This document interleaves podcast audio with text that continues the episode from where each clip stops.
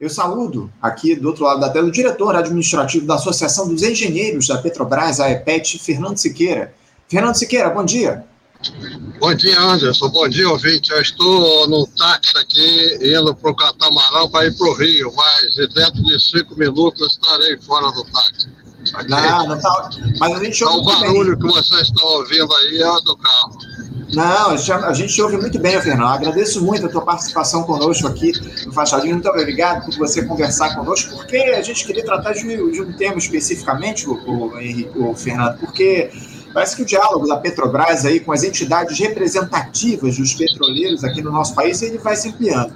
Eu digo isso porque vocês da EPET foram recebidos na semana passada pelo presidente da estatal, o Jean Paul Prates, e também por outros executivos. A associação foi representada por seu vice-presidente, o Felipe Coutinho, pelo diretor é, da, da, da, da, EPET, o Herbert Teixeira, e também você esteve nesse encontro, né, o Fernando? Sem me alongar muito, eu queria te ouvir aí sobre como é que se deu essa reunião, o Fernando. Parece que vocês da EPET apresentaram propostas aí à direção da Petrobras, não é isso? Fala um pouco sobre esse encontro e também o que, é que a associação apresentou, por favor. A recepção foi muito boa, a reunião também foi muito boa. Quer dizer, ele prometeu um monte de coisa, né? É, resta agora saber se vai ser cumprido. Nós questionamos as privatizações, é, propusemos que fosse feita uma auditoria em todas elas, porque todas elas foram subfaturadas, foram vendidas por preço muito abaixo do preço real. Então, é, esse foi um ponto da, da, da, reunião. Outro ponto é a questão do, do, do PPI, né, que já está sendo posta em prática, então a reivindicação da EPET foi atendida. É, e, também a questão do CEPES, que foi a engenharia básica foi retirada do CEPES, foi levada para a engenharia de obras, então não tem sentido. O CEPES é o órgão de pesquisa, então a engenharia básica tem que ficar no CEPES mesmo. E aí o presidente prometeu atender isso. É, e, e teve também a questão da Petros, né, que os participantes estão sofrendo um plano de equacionamento muito leonino, é, não tiveram a menor chance de se defender, porque houve um acordo de que é, haveria eleição para dois diretores em 2005 e esse acordo não foi cumprido. Então, os participantes estão pagando por um plano de equacionamento que não tiveram a menor chance de se defender. E o presidente disse que as federações, a FUP e a FNP, Federação Nacional dos Petroleiros e a Federação Única dos Petroleiros, estão reunidos com a Petros e com a Petrobras para tentarem dar uma, uma revisão, uma, uma, um novo acordo com a Petrobras para evitar esse equacionamento ou atenuar o equacionamento que está muito é, agressivo né, para os participantes. Então, no uhum. geral, a reunião foi boa. Ele prometeu, inclusive, parar de privatizar os campos terrestres do Nordeste, né, que está gerando um desemprego geral.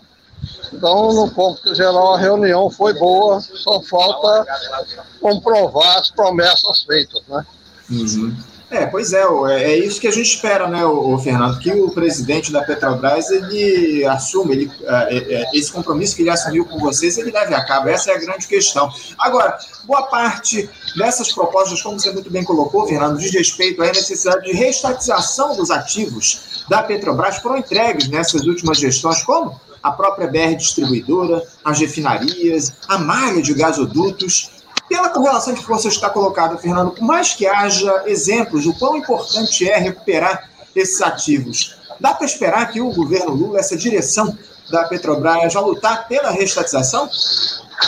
É, o presidente prometeu contratar auditorias para verificar é, a lisura das privatizações, né, que seria a forma de conseguir anular se provarmos que a estatização foi feita por preços aviltados. Então, ele prometeu que isso está sendo contratado, auditores, né, e se forem constatadas irregularidades, serão, poderão ser revertidas. Mas não é muito fácil, né? ele já adiantou que não é muito fácil. Mas há essa intenção, pelo menos, né? É, o, o, é o que a gente espera, né, Fernando? Que isso, que isso seja levado à frente, que essa intenção vire iniciativa acima de tudo. E eu também pergunto isso, ô Fernando, porque na última semana foi concluída a venda dos ativos da estatal no Polo Potiguar, lá no Rio Grande do Norte, né, Fernando? Esse negócio com a petroleira 3R Petroleum foi iniciado em 2022 e aprovado na última semana pelo órgão regulador. Com essa compra, a empresa terá a sessão de contratos de concessão de 22 campos de petróleo e gás na região, além da infraestrutura de operação já instalada. A aquisição também inclui as instalações do ativo industrial de Guamaré, o AIG, que compreende, entre outros, unidades de processamento de gás natural e a refinaria de Clara Camarão. O Japão Prat se pronunciou, o, o, Fernando, nas redes sociais sobre a conclusão do negócio e disse o seguinte, abre aspas, hoje não é um dia feliz para a Petrobras no Rio Grande do Norte.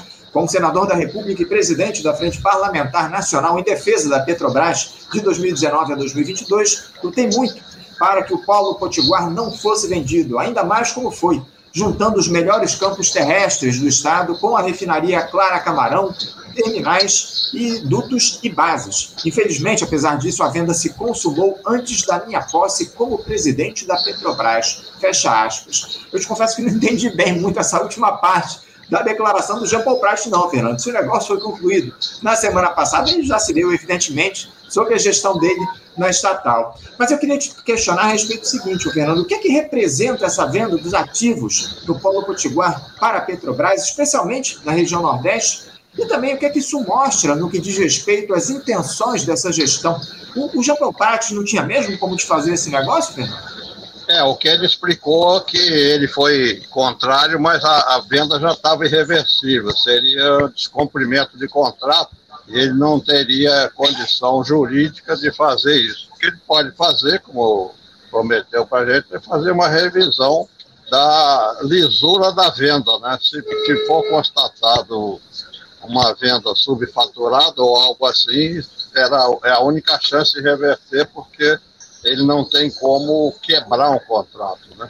Mas, agora, mas o, o que, é que representa, o, Fernando, essa venda aí do, do Polo Potiguar para a iniciativa privada? Eu queria que você falasse um pouquinho a respeito disso, o que é que isso pode trazer para a Petrobras, especialmente naquela região Nordeste. A gente teve a venda de muitos ativos aí na região Nordeste ao longo dos últimos tempos, né, Fernando? Isso daí representa uma, uma perda de emprego e desenvolvimento da região, né? porque a Petrobras investe, a Petrobras gera tecnologia, contrata pessoas e a empresa privada simplesmente se preocupa com o lucro, né? não com a parte social. Então, para a região é muito ruim essa privatização, né? porque deixa de ter investimentos fortes, deixa de ter abertura de emprego, deixa de ter treinamento de pessoal. Então é ruim sob todos os aspectos para a região. Inclusive o, a empresa que comprou é do ex-presidente Castelo Branco da Petrobras, né, que saiu da Petrobras e foi curtir os ativos que ele vendeu. Né? Impressionante, né, o Fernando? É essa é, o pessoal chama de, de porta giratória, né, o Fernando? Lamentavelmente, o Castelo Branco aí saiu da, da Petrobras, foi contratado por uma empresa privada e agora está tá usufruindo do desmonte que ele produziu, né? Exatamente.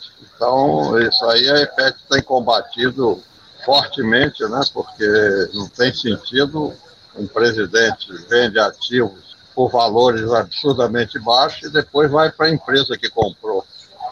Então, é a famosa porta giratória que você mencionou, que a EFET tem combatido muito. É verdade, é verdade. Agora, o, o, o Fernando, agora aproveitando que você está aí já sentado, já mais descansado, para voltar aqui para o Rio de Janeiro, eu queria te questionar a respeito de uma última questão, porque a gente teve recentemente esse anúncio da Arábia Saudita de que ela fará cortes profundos na produção de petróleo a partir do mês de julho, o que deve provocar um aumento do preço do barril no mercado internacional.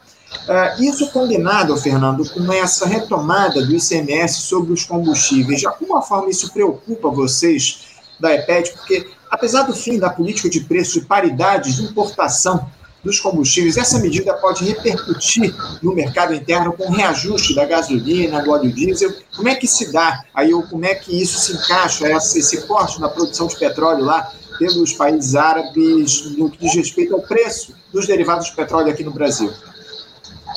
É, na verdade, é, esse voto do ICMS não deveria representar aumento de preço dos combustíveis, porque o que a Petrobras recebe na refinaria é muito alto.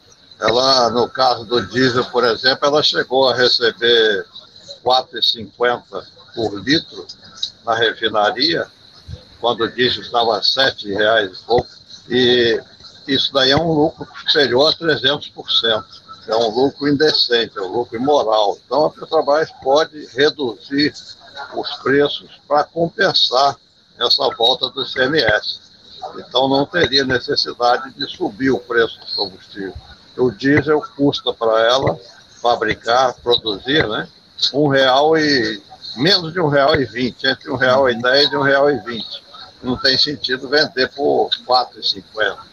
Então agora já reduziu mais de 15% o preço do diesel, pode reduzir bastante ainda, porque tanto no diesel como na gasolina, como no GLP, o faturamento dela está muito acima do que seria um valor ideal. Então, pode compensar essa subida do, do devido ao ICMS, volta do ICMS. Petrobras pode absorver isso. Uhum. E, e, em relação a esse, a essa, esse corte na produção do, do, do, combustível, do petróleo lá na Arábia Saudita. Isso aí deve, pode afetar o preço aqui dos combustíveis no Brasil, Fernando? Na verdade, não deveria, né? Porque a Petrobras é, ela produz praticamente 90% do, do óleo diesel, né? E da gasolina. Então, seria é, fundamental voltar a, a, a retomar as obras da refinaria do Reneste, do Comperge, que já estão com 90%. O Reneste seria o segundo trem do refino. Então, ela buscar autossuficiência em refino e exportar menos petróleo bruto, que hoje ela exporta mais de um milhão de barris por dia. Então, reduzir a exportação, refinar e distribuir no, no país o petróleo produzido, que hoje tem um custo total em torno de 30 dólares por barril considerando investimento, impostos e tudo. Então, não tem sentido vender por mais de 80 dólares sem beneficiar o povo brasileiro. Uhum. Pois é, o, o, Fernando, essa é a grande questão, né? É, o, o, benefício que o povo brasileiro precisa ter aí em relação à Petrobras, que é uma empresa do Estado brasileiro, a gente precisa, acima de tudo, priorizar o interesse da população aqui no nosso país e eu, sinceramente, ainda, ainda que a gente tenha encerrado essa política de preço de paridade de importação, não está muito claro como é que vai se dar, ou como é que vai se dar a precificação dos combustíveis aqui no nosso país. A Petrobras apresentou uma fórmula que ainda é meio obscura, enfim, a gente vai ter que observar ao longo dos próximos tempos como é que vai se dar essa questão aqui no país. Eu falei lá sobre a, aquela, aquela privatização, a venda lá do, do Paulo Potiguar. Parece, o, o Fernando, que já houve um, um, aumento do preço dos combustíveis já na semana passada. Assim que a venda foi concluída, já houve um reajuste dos preços dos combustíveis por lá, né, Fernando? O mesmo acontece na Bahia com a venda da, da refinaria de Mataripe, né? Então, é, o fato é que é, o governo sofre muitas pressões. É, quando o Fernando Henrique assumiu, a Petrobras tinha 84% de suas ações em poder do governo federal. Ele vendeu 36% na Bolsa de Nova York e no final do governo dele, o, governo, o governo só detinha 38% das ações da Petrobras, do capital total.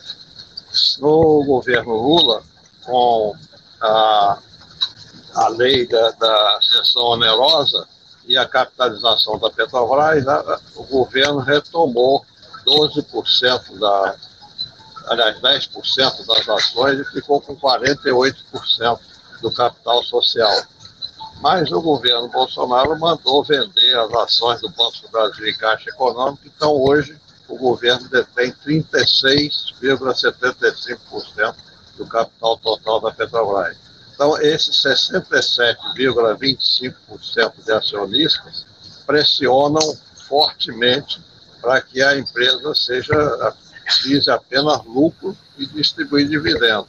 Uhum. Por outro lado, os Estados Unidos quer a privatização da Petrobras para ele pegar o pré-sal com a sua tecnologia. Então, as vendas de ativos são provocadas por pressão americana para enxugar a empresa e eles comprarem a Petrobras com o pré-sal e a sua tecnologia. Então, são duas fontes de pressão que o governo enfrenta, né? 44% das ações estão na Bolsa de Nova York, leia-se Jorge Soros de fundos abutres, e o pré-sal seria uma aquisição de reserva, que os Estados Unidos tem uma reserva de 40 bilhões de barris e consome 8 bilhões por ano. Então ele, tem uma insegurança energética muito grande e o pré-sal daria um refresco muito forte para ele. Então são as pressões que o Lula enfrenta, dos acionistas privados, predominantemente estrangeiros, e dos Estados Unidos, que quer a Petrobras com o pré-sal e a tecnologia. É, e, e, acima de tudo, Fernando, a gente espera, acima de tudo, que o, esse governo enfrente de fato essas pressões estão colocadas e com o apoio popular. A gente precisa também de pressão das ruas para que o governo atue nesse sentido de recuperar os ativos da Petrobras, enfim, a BR Distribuidora, a malha de gasodutos, as refinarias, como a gente já muito bem colocou, e vocês da IPED apresentaram em propostas aí na última semana para o presidente Jean Paul Prat. Houve aí a, a, a, no, radar, há no radar a possibilidade de uma nova reunião, o, Fernando, de vocês com, a, com, a Petro, com a direção da Petrobras para eles falarem a respeito das propostas que foram apresentadas? É, o, foram muito bem recebidos. O presidente ficou de rever vários pontos e principalmente fazer uma auditoria nas vendas subfaturadas da BR, da Liquigás e outros, né? Campos uhum. de Carcalá. Então, tem muitos ativos que foram vendidos, mal vendidos, e serviram de apoio à distribuição de dividendos. Quer dizer, vendeu-se ativos valiosos por preço subfaturado e se distribuiu isso em dividendos. A gente claro. colocou para ele que na, no, no, período de 2010 a 2016, a Petrobras investia uma média de 50 bilhões de dólares por ano para viabilizar a produção do pré-sal.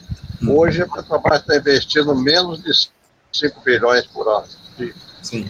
Então, o, o lucro da companhia está sendo para distribuir dividendo e não para beneficiar o povo brasileiro. Pois é, não tem não, é, sem dúvida. A gente vai aguardar aí para ver o que, é que vai ser feito em relação a essas propostas que vocês apresentaram lá para a direção da Petrobras. Vamos ficar, vamos continuar em contato, Fernando. Eu quero te agradecer muito a tua participação aí, mesmo nesse, nesse momento aí que você está em deslocamento. Agradeço muito por ter aceitado o nosso convite e ter se comprometido, ter atendido aí a nossa demanda para conversar com a gente aqui no Faixa Livre, Fernando. Muito obrigado para você e uma boa viagem de retorno aqui ao Rio, Fernando. Um abraço para você e para todos os ouvintes aí. Foi um Obrigado, prazer Fernando. estar com você. Prazer é nosso. Até a próxima. Conversamos aqui com Fernando Siqueira. Fernando Siqueira, que é diretor administrativo da Associação dos Engenheiros da Petrobras, a EPET. Vocês viram aí, está em deslocamento dentro de um catamarã, voltando aí para o Rio de Janeiro, desse feriado prolongado que a gente teve de Corpus Christi. Enfim, uma, uma alegria aqui sempre contar com Fernando Siqueira no nosso programa, especialmente falando a respeito de um tema tão importante que é a Petrobras para o nosso país.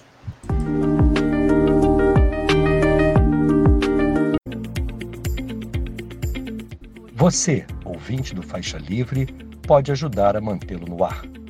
Faça sua contribuição diretamente na conta do Banco Itaú, agência 6157, conta corrente 99360, dígito 8. Esta conta encontra-se em nome do Sindicato dos Professores do Município do Rio de Janeiro e região, o Simpro Rio, uma das nossas entidades patrocinadoras, mas seus recursos são destinados exclusivamente para o financiamento do nosso programa. Você pode fazer sua doação de qualquer valor, utilizando também a nossa chave Pix, que é ouvinte@ programafaixalivre.com.br. Sua contribuição é fundamental para a manutenção desta trincheira progressista no ar.